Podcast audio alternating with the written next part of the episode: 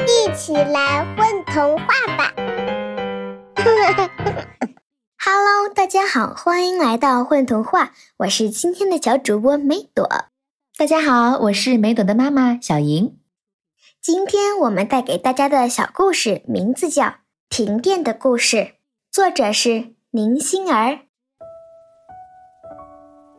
轻轻的“啪”的一声，哎，怎么停电了？妈妈，嘘，怎么了，宝贝？嘘，会被听见的。什么？嘘，到被子里来。摸索着爬上床，扯开被子。又盖上被子之后，终于安全。被子里安全。嗯，黑暗中有个什么东西，黑黑的，它在盯着我们，还竖起耳朵听着。我们要讲个故事给他听才行，不然……嗯，妈妈你讲吧。被子里的小手紧紧攥紧妈妈的大手。好吧。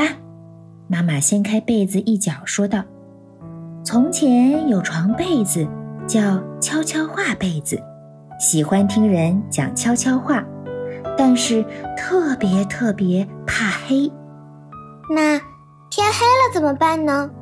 天黑了，被子就跑出去听亮闪闪的萤火虫说悄悄话。都是什么样的悄悄话呢？第一只萤火虫说。”天上的星星好亮啊！第二只萤火虫说：“天上的星星真的好亮啊！”第三只萤火虫，第三只萤火虫说：“天上的星星真的真的超级亮。”不，第三只萤火虫压低声音说：“我听说啊，要是能触摸到星星，就会得到一盏小小的星星灯。”无论夜晚走到哪里，都是亮堂堂的呢。悄悄话被子听到了第三只萤火虫的话吗？嗯，是的。悄悄画被子决心要摸到一颗星星，就从看上去最亮最近的那一颗开始吧。于是它不断的飞呀飞呀，飞了很久很久。悄悄画被子终于摸到一颗星星，得到了一盏星星灯。不是天亮了，太阳公公出来了，黑着脸说：“你这被子怎么回事儿啊？挡着我干啥呀？”被子说自己不是故意的，是想摸一下星星，治好自己的怕黑病。太阳公公哈哈大笑，随即告诉他：“把太阳的光芒。”藏在心里就行了。然后被子求太阳给他一缕光芒吗？太阳给了是吗？小傻瓜，被子只要每隔一段时间出去晒晒太阳就好了呀。哈哈，对呀。你是不是怕黑才让我讲故事的呀？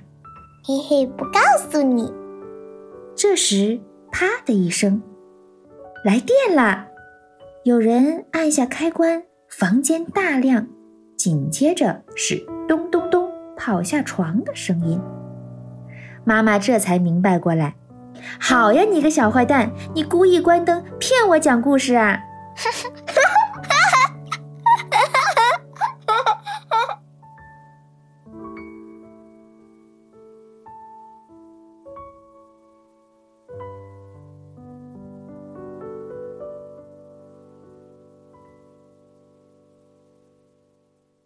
宝贝儿，你们在干嘛呀？